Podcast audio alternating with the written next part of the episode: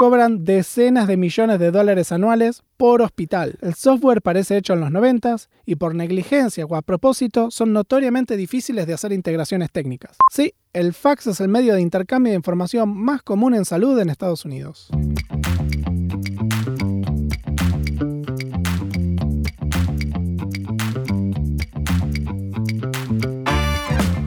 Bienvenidos a Tecnología Informal, un espacio para hablar de carrera, de inversión, de producto, de cultura y de todo lo relacionado con startups.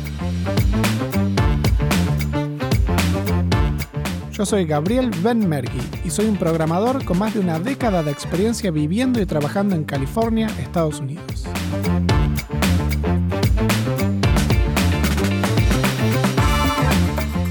Trabajar en startups es más que solo escribir código. Entender los modelos de negocio y las industrias en las que se trabaja dan herramientas para elegir mejor a las empresas, proveer más valor y especializarse. En el especial de hoy vamos a hablar del mercado de salud.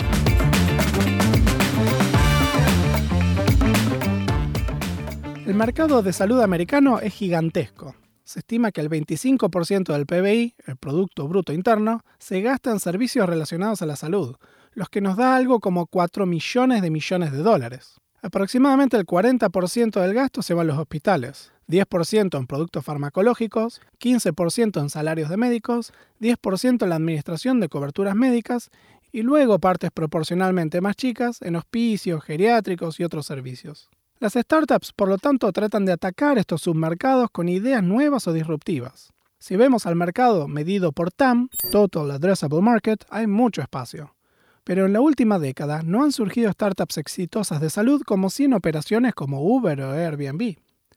Las empresas más grandes como Amazon, Google y Apple tuvieron algunos intentos de acercarse al mercado de salud sin éxito, y muy pocas empresas han llegado a evaluaciones multibillonarias. La principal razón de esto es que el mercado de salud es un caos de regulaciones y víctima del proceso llamado regulatory capture. Actores del mercado logran un permiso o beneficio legal que les da una ventaja frente al resto. Esto puede ser la suba del costo de entrada al mercado, la limitación de licencias o requerir caras y complejas certificaciones. Los productos tecnológicos modernos son experimentos que requieren rápida iteración, probar con mucha creatividad nuevas soluciones y validarlas con consumidores. Si el proceso de cada intento de producto es largo y caro, es mucho más difícil llegar al product market fit y desplazar a los actuales. Los sistemas de salud deben ser uno de los más regulados del mundo, y en Estados Unidos es excepcional el nivel de regulación en comparación a otras industrias y países. El mercado es complejo porque tiene muchos actores, aseguradoras, pacientes, médicos, farmacéuticas, universidades, hospitales, empleadores, Estado y tecnología y todos tienen alguna ventaja regulatoria que le saca provecho a otra parte. Los pacientes tienen seguros de salud exentos de pagar impuestos a las ganancias como beneficio impositivo, pero solo con seguros que se contratan a través del empleador, que es el verdadero cliente de la aseguradora, que los médicos necesitan usar para poder acceder a pacientes, que a su vez son necesarios para recetar medicamentos de las farmacéuticas, que luego le piden al Estado mediante la FDA que no importe medicina de otros países, y que los hospitales solo puedan dar medicamentos y tecnología aprobada por el Estado. Y esto sigue. El resultado de cientos de reglas que requieren papelerío y procesos de auditoría y calidad es que todos pierden. Y especialmente difícil para los nuevos jugadores, ya que hay que superar barreras burocráticas y costosas solo para operar. Es improbable que se logren cambios en esta estructura de mercado porque la política de salud en Estados Unidos está atrapada en la polarización política y es muy difícil armar consensos para cambiarla mientras que los cambios que sí llegan a implementarse terminan agrandando a la bestia. Aún con estos problemas, el mercado es tan grande que hay oportunidades y muchas startups tratando de hacer algo al respecto. Tecnología Informal es un podcast de Silver.dev. Cobra en dólares. SilverDev es una agencia de talento para programadores. Anda a silver.dev y descubrí qué ofrece el mercado para vos. Hagamos un pequeño paseo por algunos ejemplos. El caso más obvio de todos es Primary Care, la medicina clínica. De esta área es donde tengo más experiencia personal por haber trabajado cuatro años en Circle Medical. El consultorio médico tradicional es una experiencia muy mala para el paciente. Con suerte tenés un turno en un sistema digital, pero a veces tenés que esperar mucho tiempo para ver un médico, hasta meses. Compartir los registros médicos entre dos proveedores de salud es una pesadilla y lidiar con administración requiere llamadas de teléfono. Además, las facturas médicas llegan hasta 90 días más tarde, en una carta nefasta para realizar pagos en plataformas espantosas. One Medical fue un pionero del espacio, creando una experiencia más refinada. Abrió consultorios elegantes en todas las ciudades más grandes del mundo y coparon los mercados de empleados profesionales. One Medical fue masificar el concepto de concierge medicine, la membresía anual a un servicio de salud privado a cambio de un servicio de mayor calidad. La gente con mucha plata en Estados Unidos tiene médicos privados a los que le paga desde cientos a decenas de miles de dólares anuales por un servicio dedicado. One Medical usa los seguros y además una membresía anual de 250 dólares por persona. Circle Medical está en el mismo segmento de mercado pero sin cobrar membresía anual. Mientras, empresas como Parsley Health o Delambi profundizan el concepto con membresías de miles de dólares anuales, dando más servicios. Esta segmentación de mercado es clásica de salud. El mercado es grande y muy difícil de producir una solución one size fits all. One Medical fue comprada por Amazon por casi 5 mil millones de dólares. Un cambio reciente en la industria es cómo la telemedicina creció fuerte como parte del total de las visitas médicas. Previo a la pandemia, eran una fracción minoritaria de las visitas médicas, pero muchas clínicas se convirtieron en telehealth first, porque son servicios mucho más fáciles de escalar y las clínicas digitalizadas se comieron una gran parte del mercado.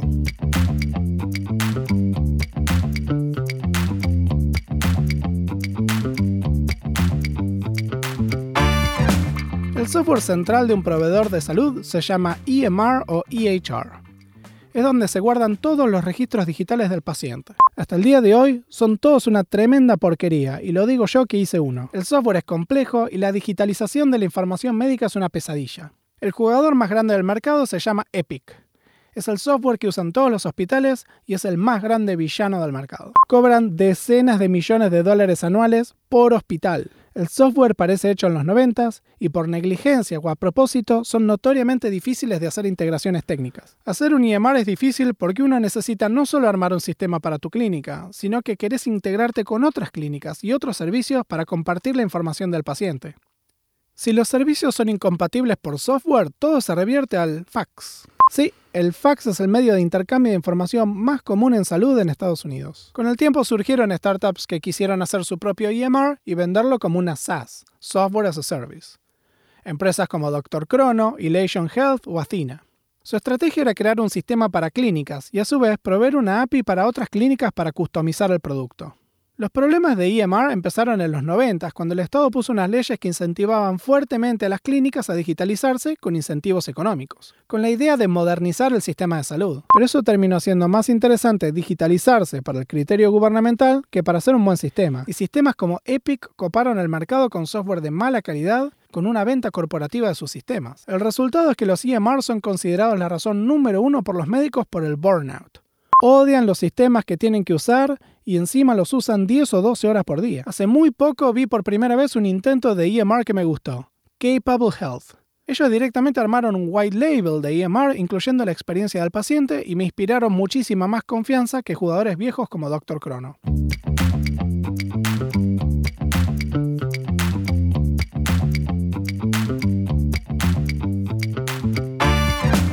En Estados Unidos, el médico clínico en realidad provee servicios básicos de salud mental, depresión, ansiedad, déficit de atención, y luego existen los psicólogos y los psiquiatras. El mundo entero está en una gran crisis de salud mental. Es un debate del momento que apunta en gran parte a las redes sociales. En Estados Unidos esto se toma con bastante proactividad y seriedad y hay una explosión de startups de meditación, apoyo emocional, terapia y psiquiatría. Existen empresas como Calm, Headspace o Ginger. Ginger era un beneficio pago de Robinhood para todos los empleados, donde uno podía tener sesiones con un terapista por SMS. Efectivamente, se volvió popular ofrecer servicios de salud mental como beneficios de empresas. En general, estas apps son más un intento de marketplace entre terapistas y pacientes, proveyendo un sistema digital y práctico para los pacientes y facturación y clientes para los terapistas. Pasando a logística y medicamentos. En el episodio 21, Usando Salud, hablo de que cuando uno ha recetado un medicamento, típicamente va a un Walgreens a buscarlo. Es una experiencia arcaica y varias empresas empezaron a hacer farmacias digitales como PillPack o Alto. Su negocio es notablemente logístico, como recibir órdenes de los médicos y mandar el medicamento con el mejor precio posible a la casa del paciente.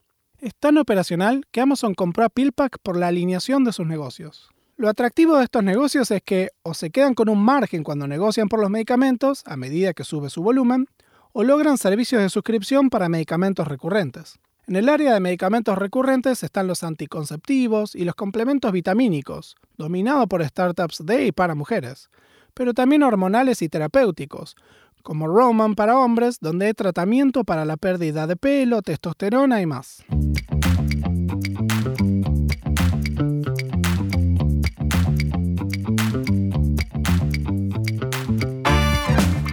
Los últimos años surgieron verticales de hardware, dispositivos físicos para tracking, diagnóstico o medicación.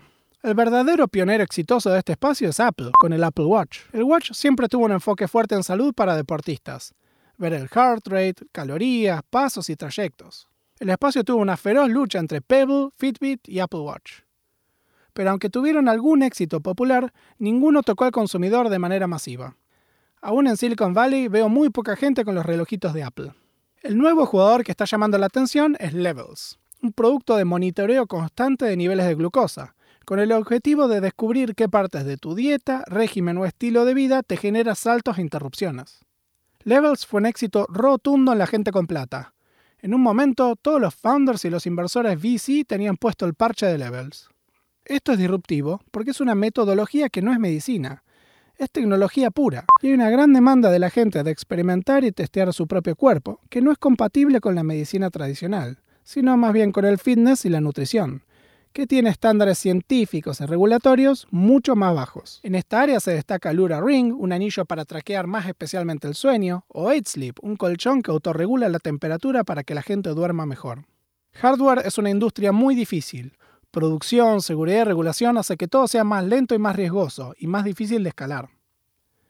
El premio es volverse el mejor dispositivo en una vertical y lograr economías de escala para defenderse de competidores. Generalmente, estas startups intentan dar el hardware al costo y que la ganancia venga por una suscripción que te deje usar la digitalidad del producto. Una empresa que hizo mucho splash en este espacio fue Forward, una startup de primary care que quiere reinventar la aplicación de la medicina con nuevos dispositivos para medir y evaluar salud.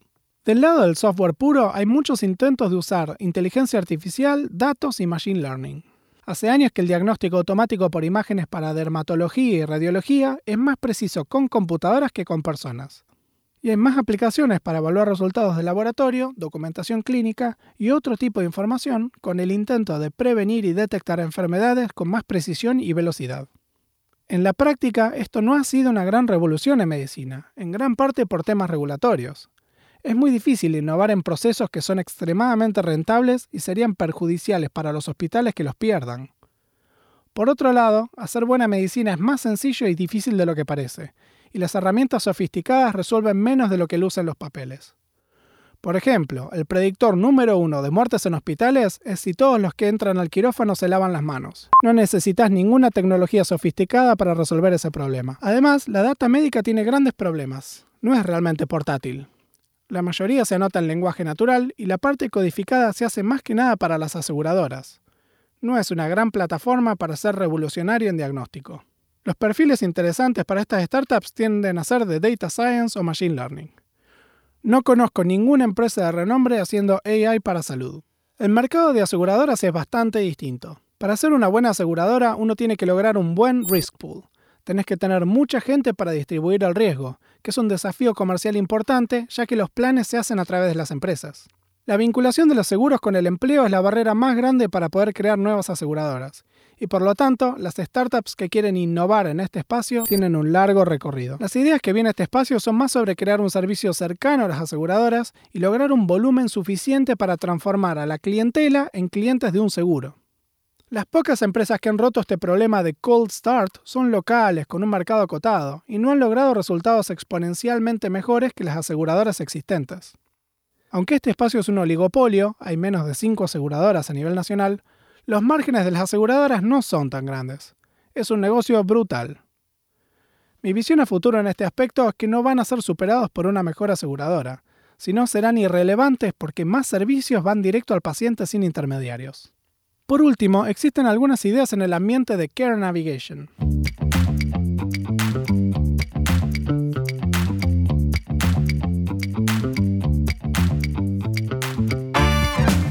El sistema de salud es tan complejo en Estados Unidos. Entre la administración de los seguros entre los privados, los públicos como Medicare o Medicaid, los beneficios de salud gratuitos, los planes especiales de salud nacional, Obamacare y el Marketplace de salud, muchos pacientes se quedan en el camino sin usar los beneficios.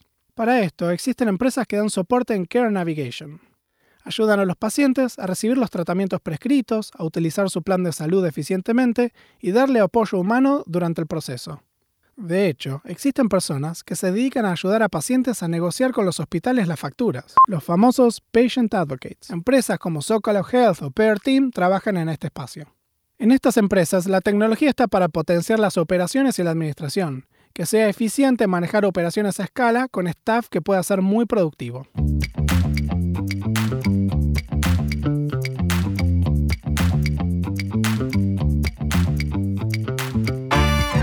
El mercado de salud es complejo. Hay muchas áreas y muchas startups atacando áreas muy distintas. Hoy vimos un panorama para que puedas elegir mejor si quieres entrar en esta industria.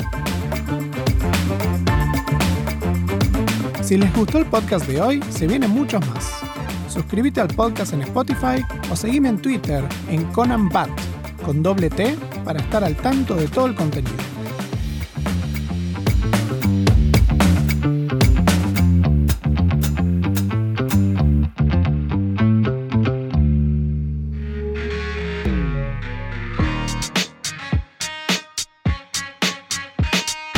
Silver.dev es mi agencia de talento donde ayudo a programadores a conseguir trabajos de contratación directa para startups en Estados Unidos. Todos los puestos son en dólares y van desde 60 o 200 mil dólares anuales de salario. Con Silver.dev hablas con un programador de carrera que te ayuda a prepararte para entrevistas técnicas, navegar al mercado y negociar tu salario. Para más información podés visitar silver.dev y agendar una consulta.